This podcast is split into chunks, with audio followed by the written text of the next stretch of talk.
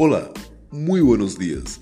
Yo soy Jean Maza y más una vez te doy la bienvenida a mi pre-show. En el día de hoy estaremos hablando de cosas peculiares.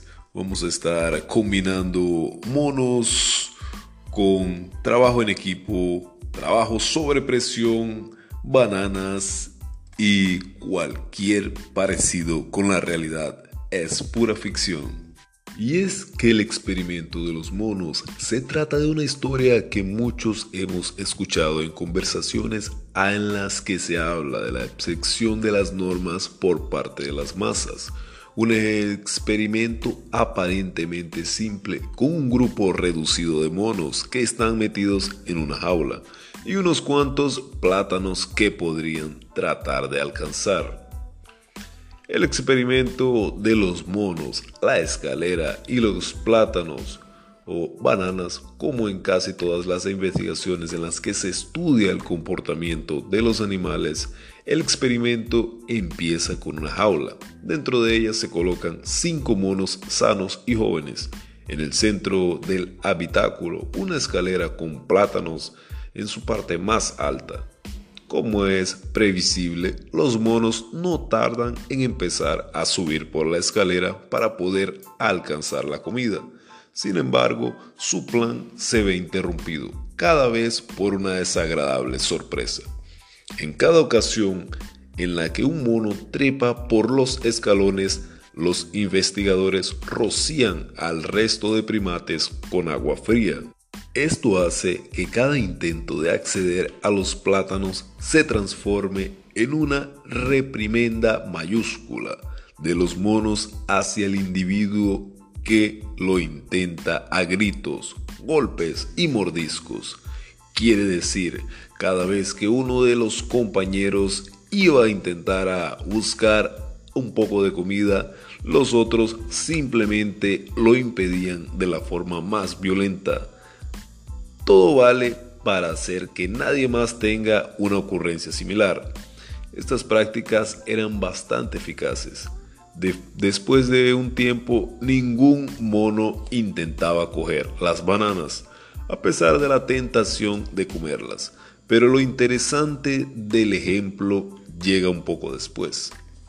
Introduciendo algunos cambios, llegados a este punto, los investigadores sacan a un mono de la jaula y meten a otro en su lugar. Este mono novato ve las bananas encima de la escalera y como no se había podido poner al corriente de lo que pasa a los que intentan hacer algo así, recibe los golpes y los gritos de los demás. El miedo al agua helada sigue estando presente. Este mono no entiende el porqué de este castigo, ya que no ha llegado a presenciar cómo cae el agua fría pero después de unos intentos concluye simplemente que intentar alcanzar los plátanos no es una buena idea. Una vez hecho esto, los investigadores sustituyen a otro de los monos por uno nuevo. Este recién llegado hace lo mismo que el primero a ver los plátanos y la escalera. La respuesta en el resto es la misma, el castigo. Sin embargo, en esta ocasión el primer mono novato también participa en la reprimenda. A partir de este punto, los investigadores van sustituyendo todos los monos hasta que ninguno de los cinco monos que permanecen en la jaula han llegado a presenciar la caída de agua helada. Cuando alguien intenta trepar por la escalera, estos animales siguen reaccionando con la misma violencia que los cinco monos del principio. Y es así como esta particular historia nos enseña de una manera un poco extravagante lo que acontece con las masas en la comunidad de los monos e inclusive esto se asemeja a nuestra sociedad. Esta parábola es un claro ejemplo de cómo es posible manipular a las masas y al individuo a través de algo tan sencillo como mantener una norma o un convencionalismo social sobre un hecho inicial que al final nadie ni siquiera recuerda por lo que incluso puede estar errado desde su base. ¿Cómo saberlo si no te dan un argumento para que hagas o no hagas algo?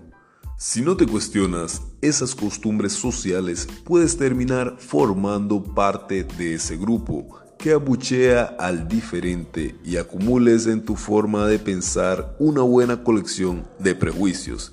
Y es que con esta historia queda plasmada la obediencia a las normas del grupo sin cuestionarlas, de manera que si te sales de ellas recibes un castigo.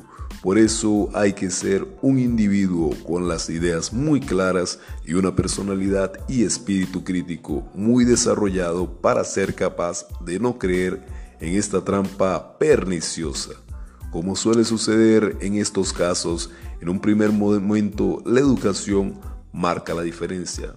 Sin duda, los primeros monos no tenían un motivo para alertar a sus compañeros, pero el resto termina agrediendo al mono que se atreve a intentar hacer lo que ellos no hacen por el simple hecho de que no actúa como la mayoría. Realmente todos los convencionalismos que seguimos los humanos socialmente tienen su razón de ser en la sociedad actual.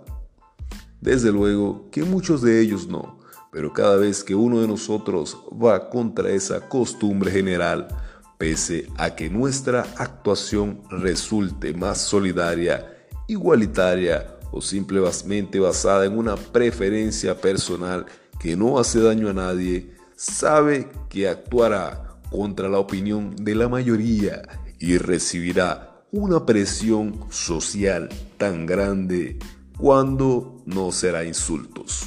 Es así que me despido. Esto fue Pre-Show Morning. Chao, chao.